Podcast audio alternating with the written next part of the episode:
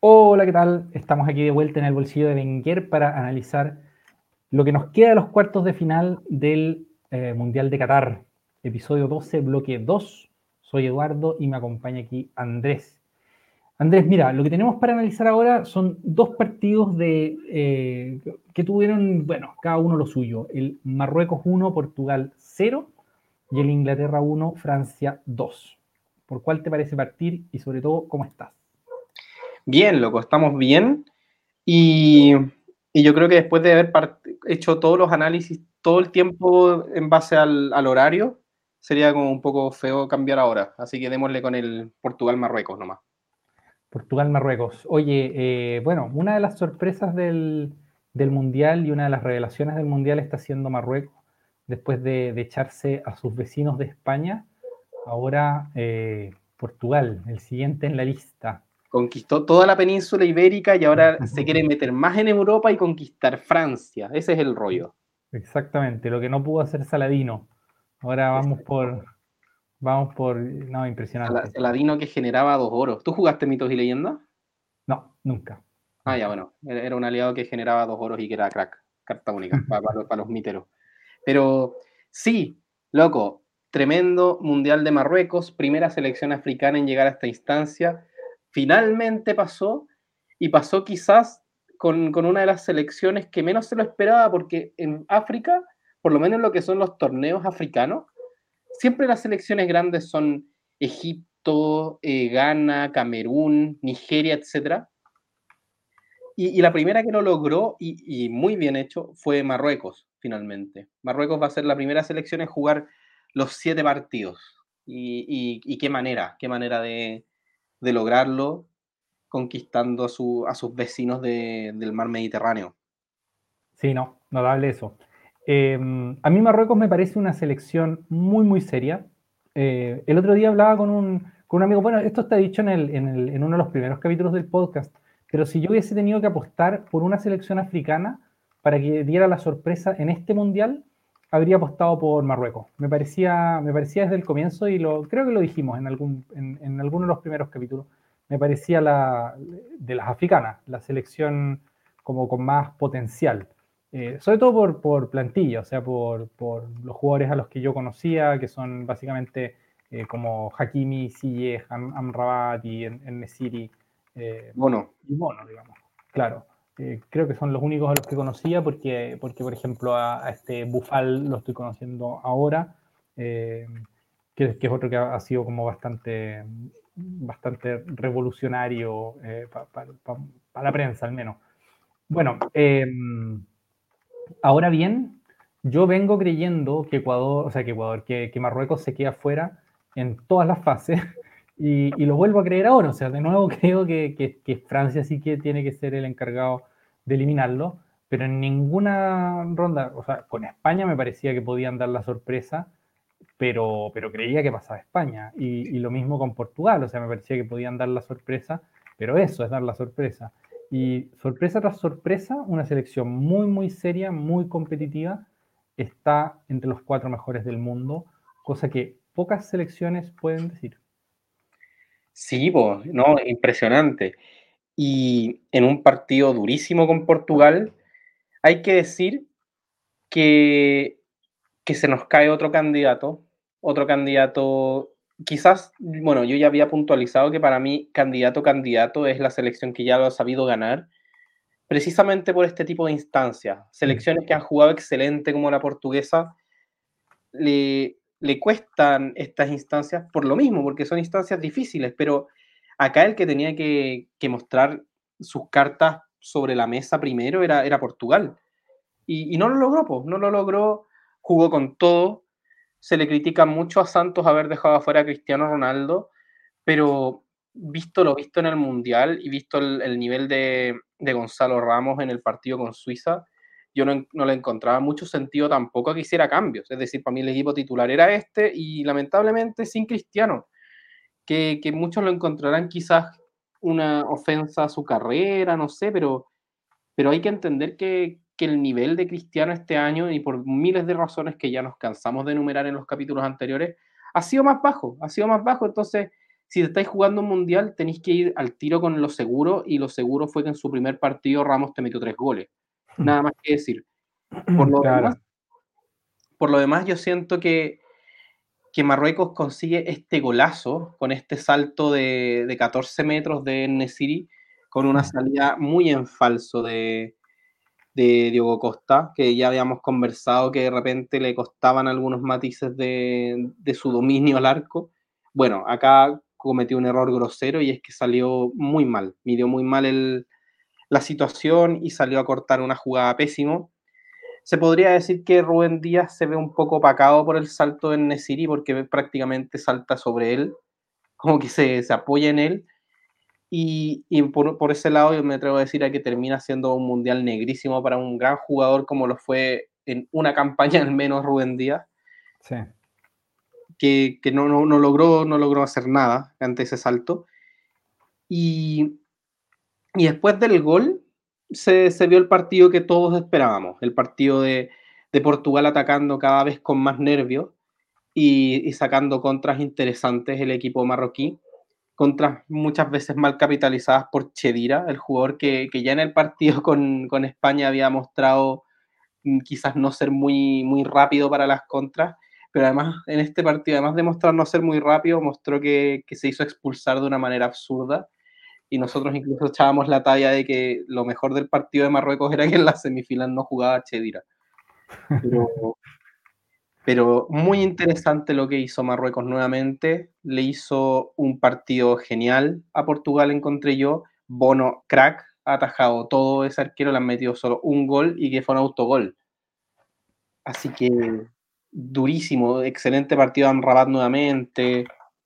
Muy bien Saiz, que salió lesionado en un momento, no sé si lesionado, pero sí salió con...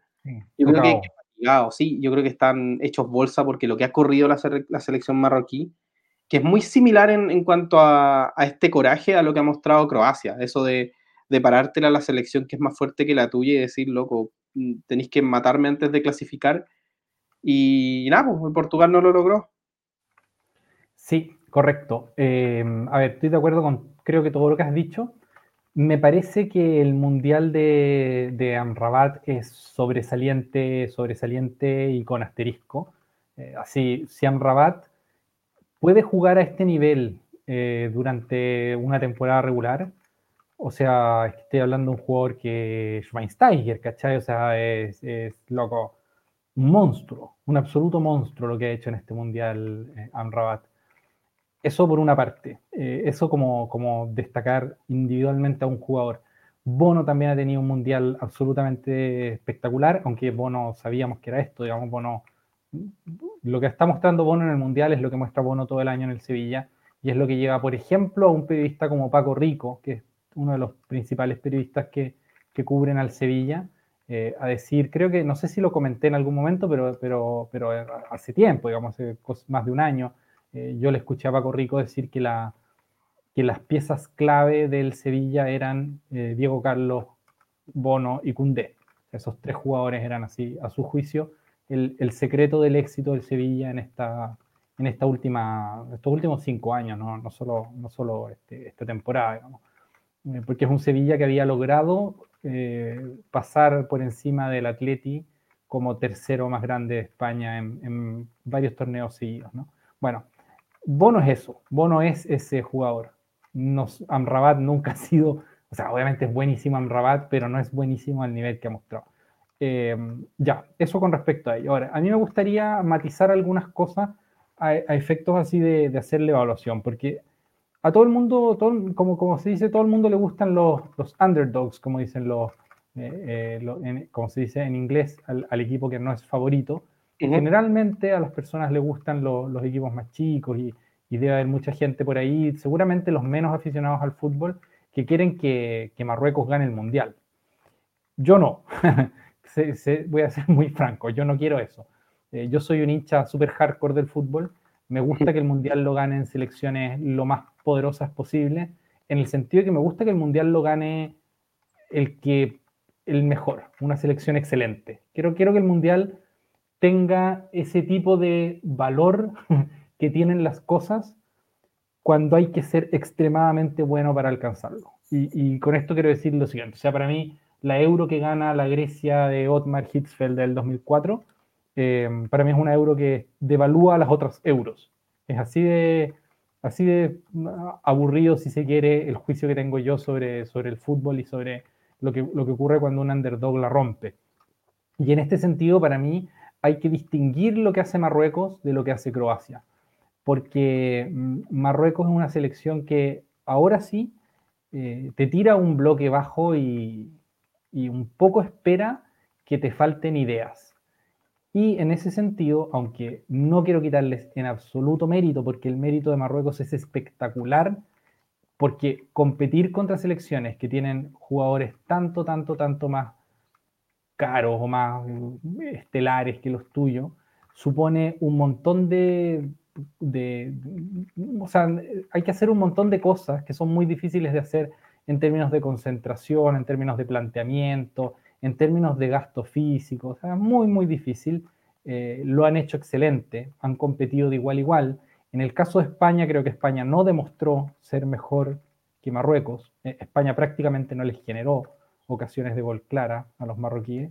Eh, y en la fase de grupos lo mismo en el, en el, partido, al menos con Bélgica, que Bélgica tampoco demostró ser superior a Marruecos. Sí creo que Croacia fue superior a Marruecos en el partido que jugaron ambos, aunque no demasiado, pero sí creo que Croacia fue algo superior a Marruecos. Ahora bien, para mí el caso de Portugal es distinto. O sea, para mí Portugal fue superior a Marruecos todo el partido, jugó mejor, creó más ocasiones de gol, eh, no se le dio, que es algo que puede pasar, pero, y claro, y sí creo que Portugal debió haber sido aún más superior a Marruecos si quería estar seguro de, meterse en, semifinales. Y para mí hay una cierta decepción de Portugal. Creo que el partido de Portugal es de los más bajos que jugaron. Pero no creo que, digamos, para mí no es, no es Marruecos una selección que haya doblegado a sus rivales. ¿no? Creo que es una selección que con, mucho, con mucha actitud, mucho gasto físico y mucha concentración, mucha intensidad, está aquí, está donde está y con todos los merecimientos, no nada que objetar en términos de merecimiento, pero a mí no me gustaría que Marruecos siguiera avanzando, esa es la verdad, porque creo que es una selección que juega un fútbol que a mí personalmente no me gusta, este, esta especie de fútbol así como ultra defensivo, en cierto modo. Eh, a, mí, a mí me aburre un poco si es que los dos equipos que están jugando entre sí quieren hacer lo mismo. O sea, si Marruecos choca contra otro Marruecos, eh, no, no, habría partido. Y, en fin, eh, esa es como mi evaluación de lo que, de lo que pasó y cómo, cómo tratar este Marruecos de aquí en adelante. Em, me da risa porque eh, yo siento que tú vives el fútbol similar a mí. Bueno, de hecho, por, por, algo decidimos hacer este, este podcast juntos, un poco nuestra visión de, del fútbol y, y, lo mucho que amamos este deporte y principalmente lo mucho que yo amo el Mundial. Yo, es el, torneo de fútbol por excelencia para mí. Yo sobrevivo entre mundiales gracias a la Champions, se podría decir, eh, y, gracias a la Premier, que son los torneos que duran un año que yo constantemente estoy siguiendo, pero para mí mi torneo es el Mundial. Yo, yo baso casi que los eventos, los eventos como personales míos en, en periodos mundialeros, ¿cachai? Onda, ¿qué, qué hacía yo entre, entre el eh, tal mundial? ¿O qué estaba haciendo yo para el mundial del 2006? ¿Cachai? O, o ese tipo de cosas, como medir mi tiempo en base a fútbol y en base a mundiales. Entonces, para mí, el, el, campeón del mundo tiene que ser una selección que quizás no, no, no, sea la mejor del momento, pero que históricamente te haya dado pruebas de que lo puede ser. ¿Cachai? Como que si en el fondo este mundial lo hubiera ganado Holanda, por mucho que no hubiera estado en el mejor Holanda de todos, yo creo que Holanda históricamente ha dado pruebas varias veces de que ha sido la selección que lo ha merecido y no lo ha ganado. Entonces, como ya, Holanda lo, merece. No así lo que pasó cuando España lo ganó, que España, si bien ha sido una selección de, de las pseudo grandes europeas, nunca había hecho nada en un mundial hasta que gana uno. Y después de haberlo ganado no vuelve a hacer nada más. Entonces, eso para mí es un accidente y eso, eso es un mal campeón. Es una, podríamos decir incluso lo mismo de Inglaterra, pero Inglaterra por último tiene algunas semis por ahí, cosa que España no tiene. Entonces, esas selecciones que de repente aparecen de la nada y ganan un mundial y después dejan de existir en el plano futbolístico, efectivamente me causan esta sensación como de que el mundial se devaluó, que, que es un poco lo que pasa con la euro, que que es como que poder decirle a, a, una, a una selección menor, pero si hasta Marruecos tiene uno, ¿cachai? Como eso para, mí no, no, no, tiene mucho sentido. El Mundial lo deben ganar, ojalá la menor cantidad de selecciones posibles, y eso, eso yo creo que dice, dice mucho de mi, de mi visión hardcore respecto al fútbol. Pero, pero nada, pues así, así es como yo vivo el torneo, me gusta que, que sean pocas las selecciones elegidas, pero que, que lo ganen. Y, y, es algo que se ha mantenido así desde siempre, es decir, salvo, salvo España que se cuela y, y dentro de todo, por último, podemos decir que tiene una de las mejores ligas de la historia, o por lo menos el equipo más ganador de, de la historia del fútbol. Ya, eh, sería el colado quizás de, de, los campeones del mundo, pero el resto son las selecciones potentes de siempre. Y esta es la primera vez que siento tan en peligro ese, ese, famoso, ese famoso podio, por cómo se han dado las cosas.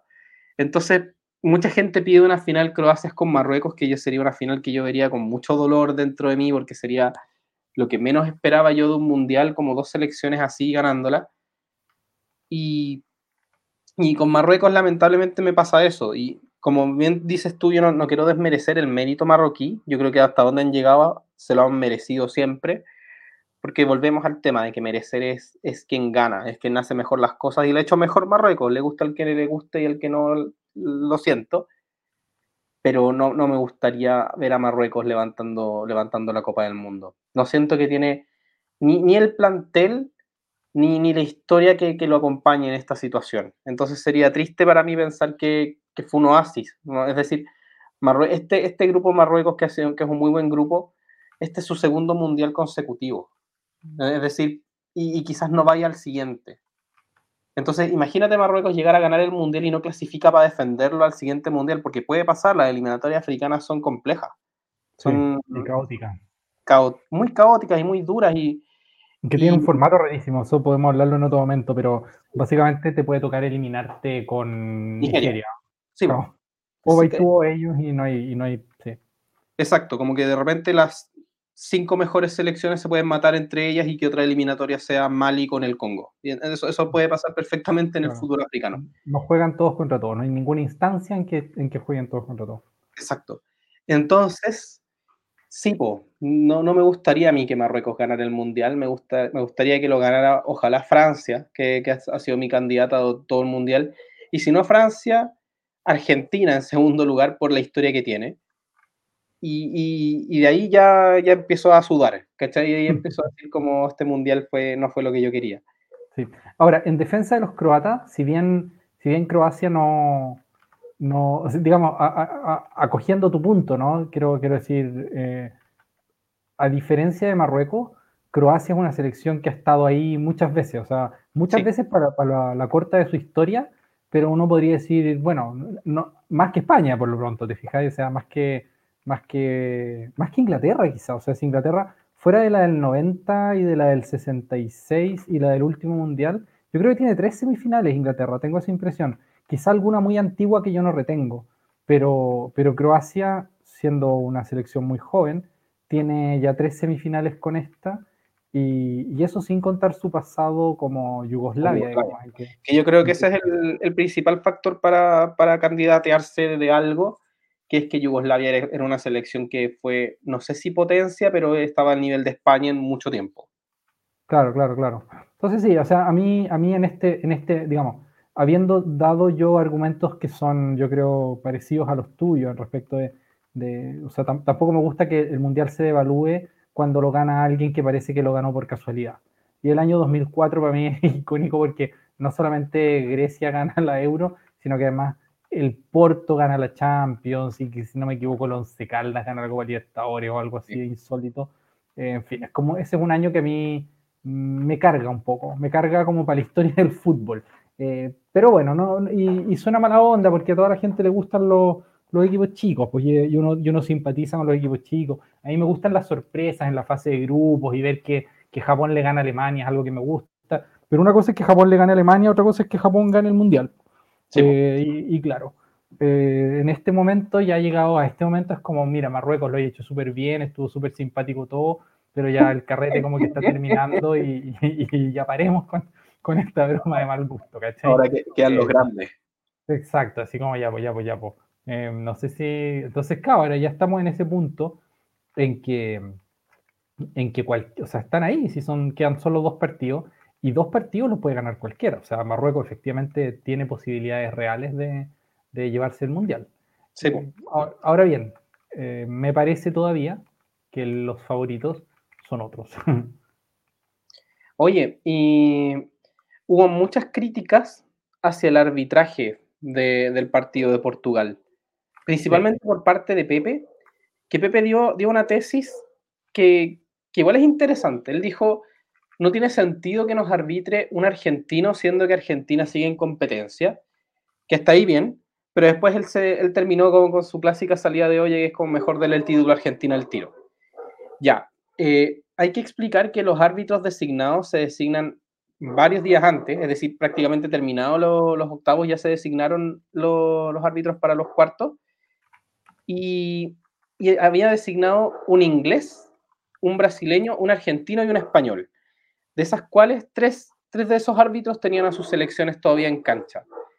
Así que, por un lado, me hace sentido lo que dice Pepe. Sí, de hecho yo estoy de acuerdo con él. Yo creo que, para evitar cualquier conflicto de interés lo ideal sería que no hubieran árbitros con selecciones todavía en competencia. Pero no fue solo Portugal la única selección que tuvo eso, sino que, que el, Francia-Inglaterra fue arbitrado por Sampaio, que es brasileño, y el Brasil con Croacia fue arbitrado por Michael Oliver, que es inglés. Entonces, no, no siento que sea tampoco un, un argumento como de nosotros fuimos los únicos perjudicados por esto.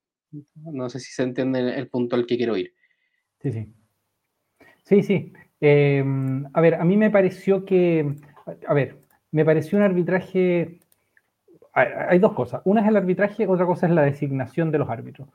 Efectivamente, yo soy de la idea de que cuando uno llega a estas instancias, los árbitros deberían ser todos de selecciones que ya no están en competencia, porque obviamente, sobre todo, Estoy pensando en el caso de Argentina, uno está un poco más lejos porque va por la otra llave, eh, y creo que es hilar demasiado fino ponerse a mirar conspiraciones ahí.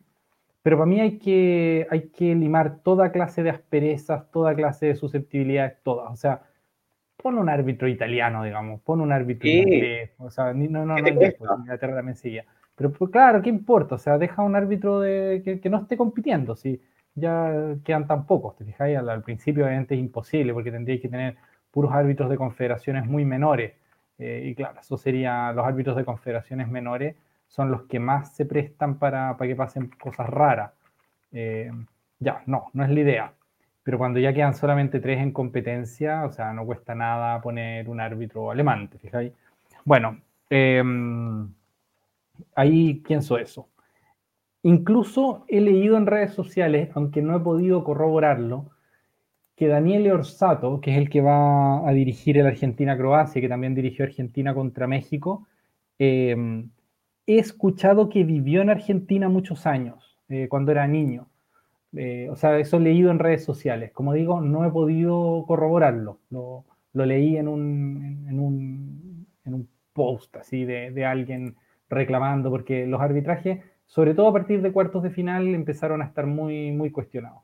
Ya, no digo que sea así, Orsato es un árbitro que ha, digamos, ha dirigido finales de Champions, ha dirigido a más alto nivel, fue elegido mejor árbitro del mundo el 2020, si no me equivoco. O sea, no, no, estoy, no, no estoy yo criticando ni objetando Orsato como designación, ya para que nadie vaya a malinterpretarlo.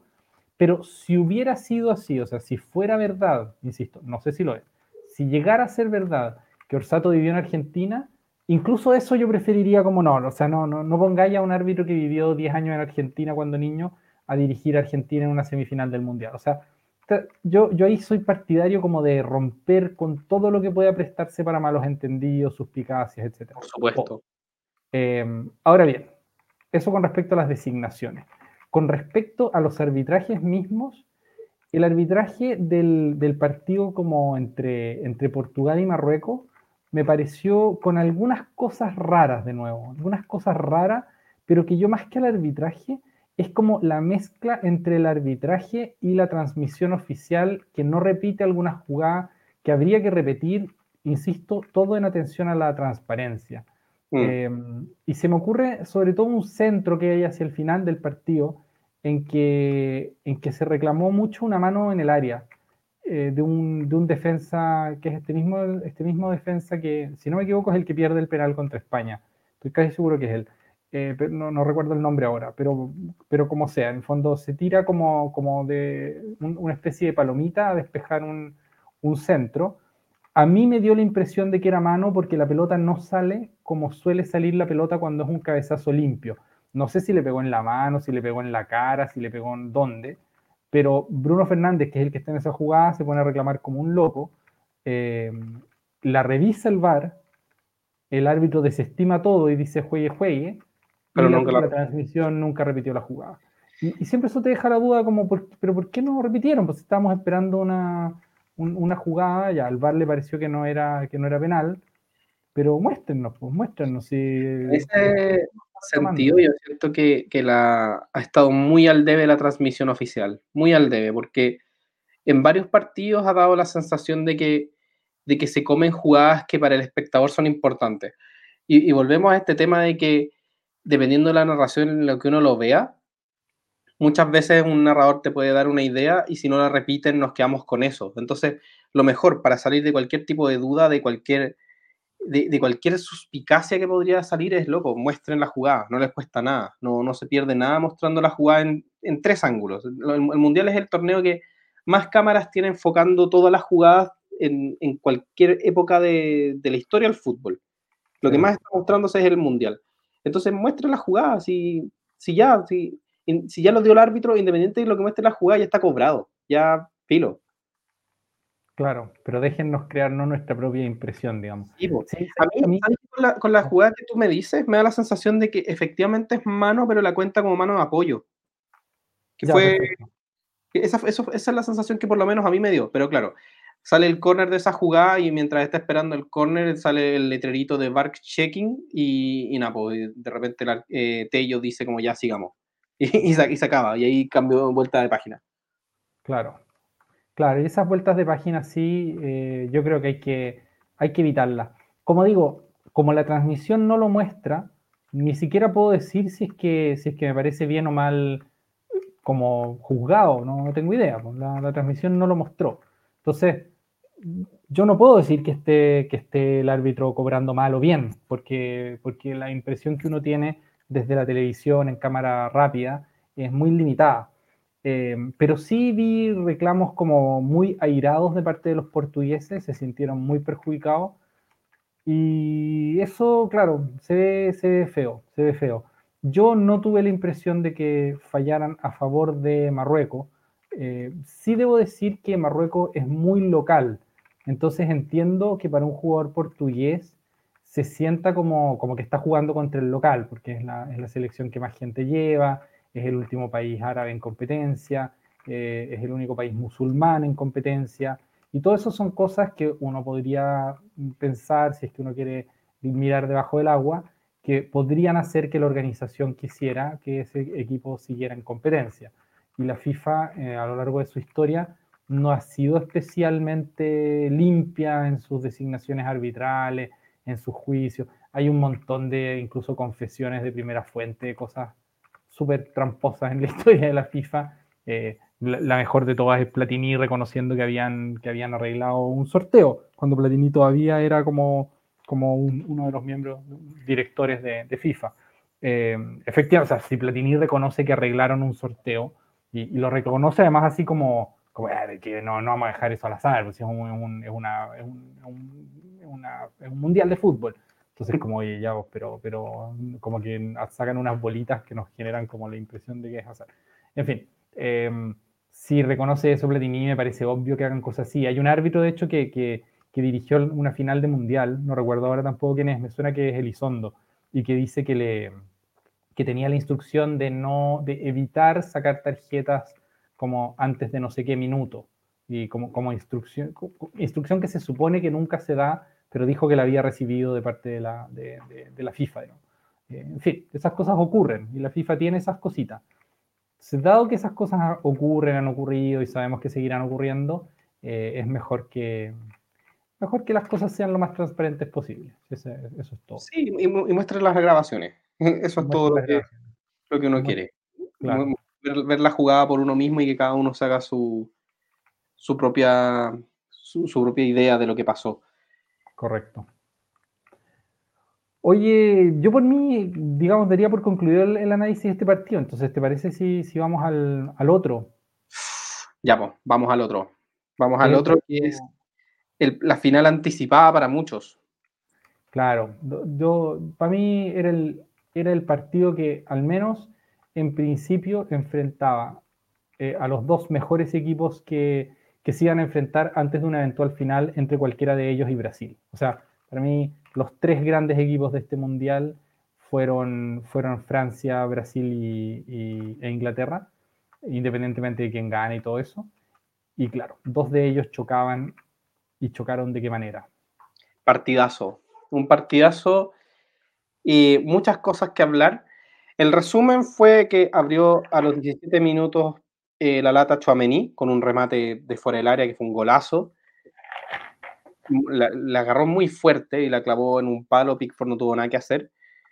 En el segundo tiempo hubo un penal que cobra, un penal que es una falta que le hacen, si mal no recuerdo, a Bukayo Saka en una pared que había hecho con Bellingham. Así es. Y que después Harry Kane, que, que patea muy bien los penales, salvo, salvo por el, segundo, pero ya vamos a hablar de eso, eh, vence a su compañero de equipo. Y acá yo quiero hacer una, una decir una cosa, que es que yo que, que, iba por Inglaterra en este partido, por el cariño que le tengo a la Premier League, sobre todo el cariño que le tengo a Harry Kane, encontraba terrible que él tuviera que patear un penal con el arquero que es su, el que más lo conoce. El arquero que más conoce en el mundo a Harry Kane es Hugo Lloris porque son compañeros en el Tottenham desde hace años, como 7, 8 años deben ser compañeros de equipo. Y, ahí estaban, uno frente al otro. Fue gol, fue gol el primer penal, un penal al ángulo, golazo, de los, de los golazos que hay de penal. Y en el minuto 78 saca un centro Antoine Grisman, que marcó las dos asistencias del partido, y gol de Giroud, un golazo de Giroud, que, que está haciendo también un mundialazo. Bueno, es un jugadorazo Oliver Giroud, y eso lo habíamos dicho, pero golazo. Y la última, la última situación importante fue un penal que le hace Teo Hernández a Mason Mount, que es uno de los penales más tontos que yo recuerdo en la historia del fútbol, si es que los hay, porque es un penal de, de libro. En el fondo, es un cambio de juego al área para Mason Mount que va corriendo mirando la pelota y Teo Hernández lo mira y esto es lo mejor que en la cámara lenta se ve como mira a Mason Mount y lo empuja por la espalda. Penal que Sampaio en el momento no cobró, pero que lo llama el VAR y ahí ya, ah, penal. Esto es, una estupidez. Y el penal nuevamente se hace cargo Harry Kane y esta vez lo manda por arriba del, del arco, por arriba del travesaño. Después de eso, Inglaterra trató, pero no, hubo forma y Francia se quedó con el, con el partidazo que fue este, este cierre de los cuartos de final. Qué doloroso fue para mí ver a Harry Kane perdiendo ese penal, loco. No, imagínate para Harry Kane, imagínate para el propio Harry Kane. No, sí, eh, me duele tanto como me dolió a mí, loco. eh, puede, puede ser. No, yo creo que fuera de broma, yo creo que hay muchas veces en que los hinchas sufren más que los jugadores por esa clase de cosas. Ahora, eh, sí, no. A ver, primero partidazo, eso es lo primero que, digamos, quiero, quiero decir contigo. Tú ya lo dijiste en varios tonos, pero sí, un, partido excelentemente jugado. De esos en que todo lo que había en la cancha era bueno, todo estaba bien hecho, todos los jugadores, todos los jugadores buenos. Eh, y sin ser mala onda, mm, todos los jugadores menos uno me generan esa impresión de que todo lo que tocan lo hacen bien. El único que no me la genera, y no es que esté siendo un troll ya, porque no es que sea un mal jugador, es solo que todos son demasiado buenos y él no me lo parece, es Luke Shaw, que, o Shaw, que eh, no me parece un jugador de ese tipo, creo que es muy bueno en todo caso, ¿eh? pero no, no, a mí no me da tanta, tanta sensación como de, como de crack, pero bueno, es una, es una estupidez que estoy diciendo. Ahora bien, lo que sí me parece es que, a diferencia de cosas que he leído en prensa, creo que Francia fue mejor que Inglaterra. Y, lo creo porque me pareció a mí que en los momentos en los que necesitó atacar, atacó e hizo mucho daño. Y que, claro, Inglaterra fue mejor durante todo ese tramo, o al menos atacó más, durante todo ese tramo en que están perdiendo. Pero, pero una vez que hacen el gol, y antes del primer gol, eso que es menos tiempo si uno quiere, pero es el tiempo en el que están empatando, digamos. Francia estuvo siempre para mí con, un punto más de, capacidad de hacer daño. Entonces, mi, sensación fue que, esta selección de Francia, básicamente cuando lo necesita, te ataca y te hace goles.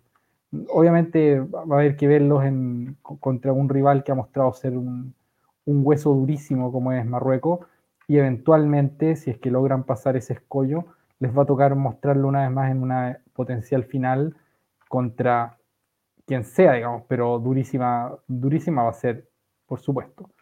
Em, pero Francia, después de haber hecho un mundial tan superior a todo el resto del mundo como fue el anterior, eh, me llamó mucho la atención que pudieran, que pudieran despacharse a una selección inglesa que para mí hizo un partido muy bueno. Gran partido de Kyle Walker, por ejemplo, anulando en, general a, a, Mbappé. Gran partido de Bukayo Saka, eh, como siendo muy, muy peligroso constantemente. Muy buen partido de Harry Kane a pesar del penal perdido. Eh, en fin. de Maguire. Mm, excelente Maguire. Maguire, yo, sí, este jugador. Generar faltas en el. A, generar tiros libres. En, los últimos minutos hay, me parece que hay dos fouls que le hacen a él que se los ganó él. Y que ganó tiros libres en la media luna, que eso es como el manual de, de, aguantar los partidos. Dicen, traten de por favor no hacer foul en el último minuto en esa zona. Y, y Maguire te lo consigue, loco. Extraordinario mundial de, de Harry Maguire. Sí, excelente mundial. De hecho, casi hace el gol del empate al final en un cabezazo que lo grita, pero es que es un grito desgarrador el que saca, eh, con, como, eh, o sea, si es que hubiese hecho ese gol, habría sido completamente consagratorio porque el mundial entero que hizo fue brillante. Eh, es un jugador que es meme, es meme, lo hemos dicho varias veces, pero es un meme probablemente subsidiado por los problemas que tuvo el Manchester United durante, durante toda esta última década. Es que es más fácil hacer meme a Maguire que hacer meme al Manchester United, que es quien debería ser el verdadero meme. Claro, e, e, exactamente. Y, bueno, sí, no, sí, completamente. Ahora, em, a mí me parece que hay, algunos, algunos nombres que, hay que destacar, nombres propios de, Francia. Tú nombraste a Giroud, hay que nombrar también a Griezmann, no solo por el partido de ayer y sus dos asistencias, sino que por el mundial entero que está haciendo Griezmann. Eh, o sea, lo que es que es un jugador, es un jugador raro este también, porque es otro de esos que, al mismo modo que Maguire con el, con el, con el Manchester United, Griezmann parecía ser uno más de los jugadores que fracasaron en el Barcelona. Eh, porque el paso de Griezmann por el Barcelona, después de haber sido candidato a ganar el balón de oro, a, tal vez hay gente que no se acuerda, pero estuvo en el top 5 del balón de oro, eh, no me acuerdo en este momento qué año, pero, pero debe haber sido el 2016, 2017, por ahí. Em, claro, y después de eso parecía un jugador, o sea, irrelevante, intrascendente en, el Barcelona. Y cuando juega por Francia, demuestra que es un superclase, tipo que, de, repente, de repente está por encima del partido nomás. Y talentosísimo, bueno. También hay que, para mí, hay que destacar una cosa de Mbappé, que es que si bien se vio en general anulado por, por Kyle Walker, que, es el jugador del mundo que es capaz de anularlo, le gana un mano a mano, que eso es, siempre destacable porque ganarle una carrera a Kyle Walker requiere ser un animal, y Mbappé obviamente lo es, pero nunca está de más volver a, volver a mirarlo. Y lo otro es que Mbappé es el que rompe a la defensa francesa en el gol de Chouameni, que es algo que pasó bastante desapercibido, porque claro, es un zapatazo fuera del área, fuera de programa, fuera de contexto, fuera de todo. Esos goles que prácticamente casi decir que tiene una asistencia es como un poco exagerado porque, es un zapatazo que, que, fuera de programa y que rompe todo. Em, pero la jugada previa nace de un quiebre de, de, Mbappé. Y claro, pasa desapercibido porque uno, uno Mbappé lo, lo ha visto romper tantos, tantas defensas que una más pasa como piola. Pero, en fin, yo creo que es un buen partido de Mbappé contra lo que escuché a mucha gente que dicen que Mbappé jugó mal o que Mbappé no, no se enteró del partido. En fin, yo creo que, yo creo que Mbappé hizo, hizo lo suficiente. La, la, gente es lapidaria con esas cosas, como que esperan que Mbappé sea el mejor futbolista en todos los partidos y eso es imposible. Claro, imposible. yo ahí también, yo aprovecho esa, ese, marcaje genial que le hizo Kai Walker a Mbappé, y claro, que termina en el primer gol. Eh, la única vez que Mbappé rompe, a, rompe la defensa de Walker termina en el primer gol. Pero, es en diagonal en todo caso, sí, pero dale, dale nomás. Lo que pasa es que, es que la jugada parte por la banda izquierda, pero el gol se gesta como definitivamente por la banda derecha, que es donde está Griezmann, etc. Pasan como hartos segundos antes de, de, que ocurra el gol, lo, que pasa con, con Mbappé. Pero a lo que quería llegar es que ¿qué equipo, qué equipo Francia que es capaz de, tener como a su máximo jugador anulado y aún así ganarte el partido más duro del Mundial? ¿Cachai? Mm, sí. Bueno, hay muchos equipos que, que, si les anulas a su crack, no, no, no son capaces de ganar este partido. Y si no, pensemos en Messi, que ha sido el único que ha podido abrir la lata en todos los partidos de Argentina. y en cambio, esta vez Francia sabía que, que Mbappé iba a estar muy marcado, porque Mbappé ya había dicho que Kai Walker era el, el jugador que mejor lo había marcado, etc. Y, y yo creo que Didier Deschamps sabía que eso era un, algo que podía pasar, pero nada, pues, tenías a Griezmann detrás de Mbappé, o, o tenías a, a Rabiot que están quitando todo, o tenías a, a Dembélé que desbanda por, la otra, por el otro lado, y a Oliver Giroud que es una, un constante peligro. Tuvo un par de cabezazos, de hecho, que, que pudieron haber sido gol. Tuvo un intento de gol de taco, que, que fue un, guiño para, para, los que vemos los, los clásicos golazos del fútbol mundial en el que Giroud tiene varios, y hay uno de taco que es con un centro de Alexis, que hay que decir que el centro es malísimo. Pero, pero sí, pero ¿cachai que en el fondo, loco, ¿qué onda Francia que teniendo su crack anulado gana el partido igual? Eso es todo, eso es todo lo que importa. Luego, da lo mismo que hayan marcado excelente Mbappé, si, si en el fondo se te escapó Giroud en el segundo gol y si no pudiste contener a, a Chouameni para ese remate. Eso solamente te habla de las virtudes de Francia, que tienen miles de formas de ganarte un partido. Si, si, si no es con Mbappé haciendo estragos, zapatazo de fuera del área de Chouameni. Y, y, ahí se acabó, se acabó tu plan, Y de hecho, el partido de Inglaterra yo creo que es el mejor partido que han tenido en la era Southgate, por, por el rival que tenía, por cómo lo juega, pero, pero aún así no le alcanzó. Y eso es lo triste, que, que de hecho fue un comentario que yo escuché en, en, la media inglesa, un análisis que realizaron que, que es muy decidor, que en el fondo esta Inglaterra de Southgate ha estado en tres situaciones, o sea, en dos situaciones importantes, esta es la tercera. En el primer mundial que llegan a, a semifinales, que es el que pierden con, con Croacia la semifinal, tuvieron tres rivales duros, que fue Bélgica en fase de grupo, con quien pierden, después Croacia que los elimina en semifinales y después pierden el tercer y cuarto lugar.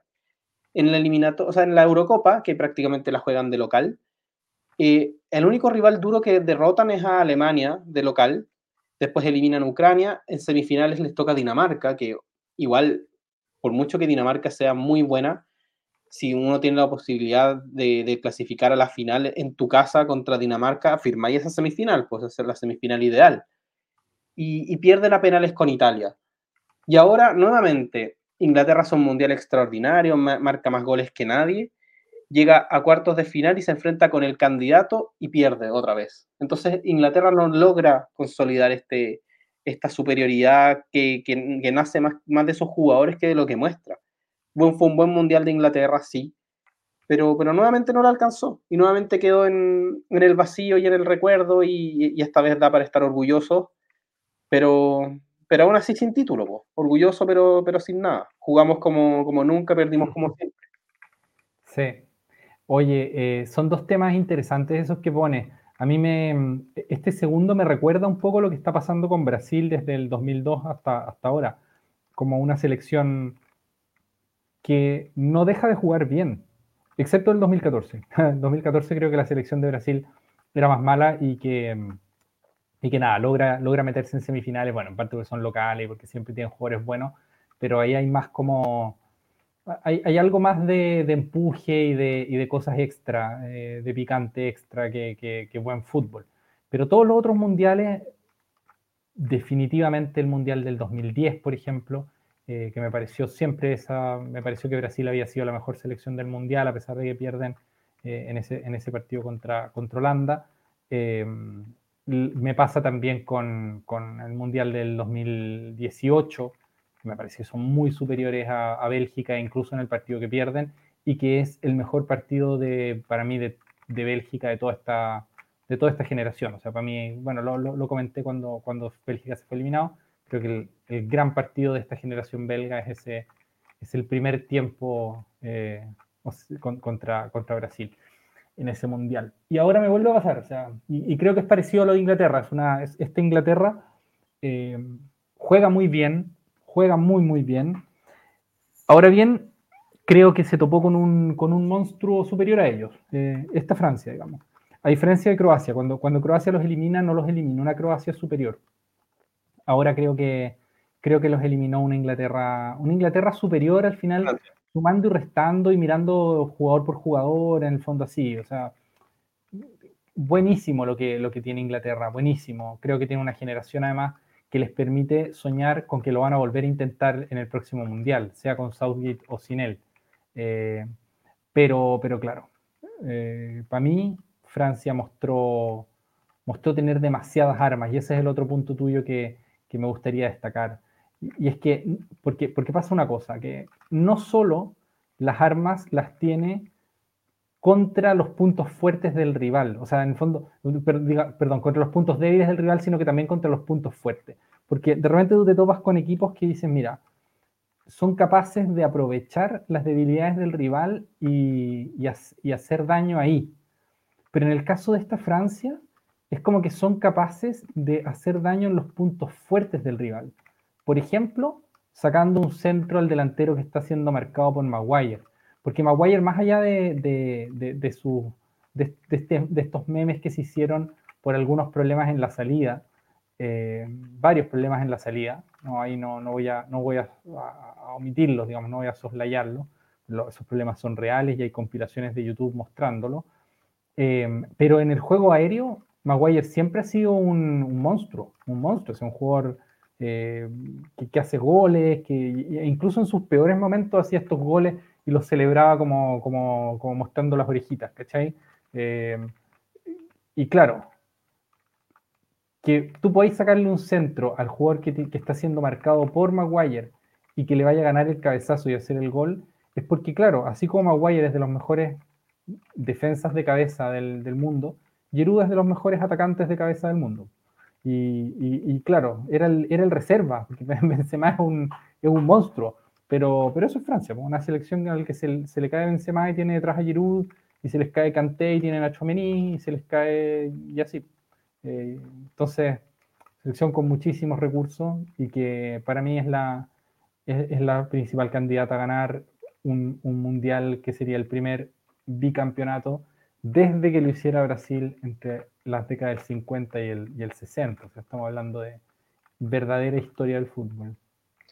Así es. ¿Y algo más para agregar?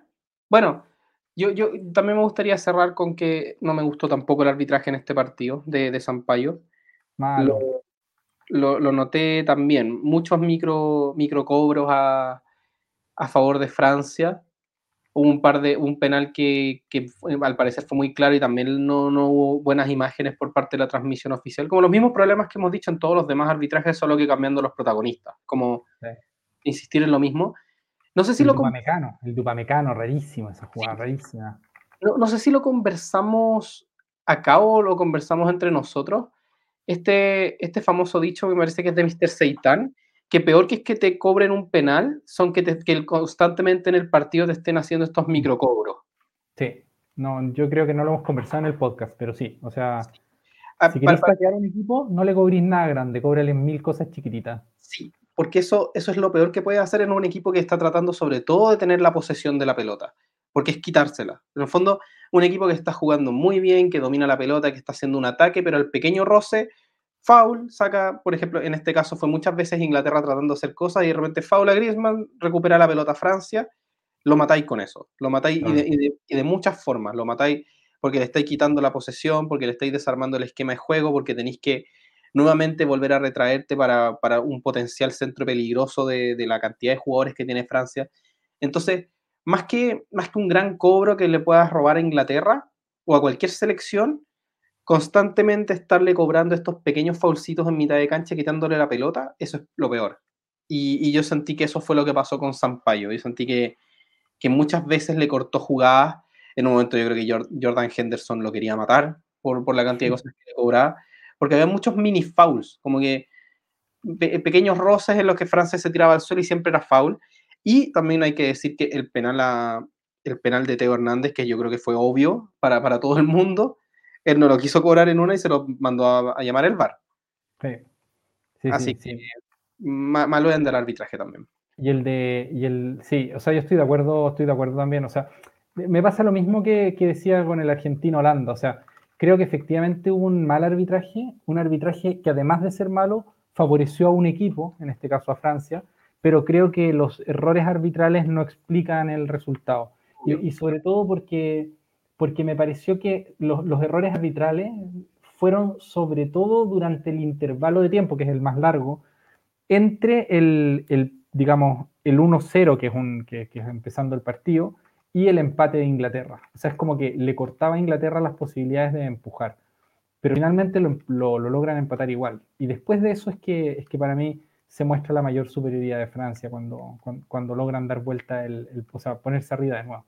Pero bueno, en fin, em, lo que sí me pareció es que, es que el, penal a Upamecano es un penal, o sea, el penal de Upamecano a Saka es un penalazo o al menos un foul fuera del área pero no cobraron ni una cosa ni la otra y el VAR no, no, incidió y no lo repitieron y es como loco, pero si se ve clarísimamente que le está enredando las dos piernas, ¿por qué no? Ahí hay cosas que la señora FIFA sigue, sigue con muchos problemas de transparencia, como una cultura del encubrimiento. Y la, está mal eso, pues, está mal. Así es, y bueno, por eso te decía que para mí es como hablar de de lo mismo, de la misma situación, pero con otros protagonistas. Lo, lo, mismo que podemos hablar, que ya hablamos de Argentina con, con, Holanda, solo que trasladarlo a este partido, así que no sé si, si vale mucho la pena. Yo también creo que Francia ganó bien, hizo los goles que tenía que hacer. Triste por, por Inglaterra, que, que es una selección a la que yo le tengo especial cariño. Pero bueno, así, así, es el fútbol. No, para, para mí Harry Kane es el, es el mejor 9 que yo, que yo he visto. Y, vengan de mí. Y, vengan, vengan todos. No, no, no, no, diría que es el mejor, mejor, pero sí el que más cariño le, he tenido por, por, todo, porque en el fondo es un, un delantero que, que, siento que hace miles de funciones. Siento que muchas veces el Tottenham ha, sido, ha logrado cosas gracias a él, pero no gana nunca ningún título porque el Tottenham es un equipo que es como alérgico a ganar cosas. Entonces, pues, ahí está. Pero, pero es un jugador completísimo y a mí me encanta, lo creo uno de los mejores jugadores que, he visto en esa posición.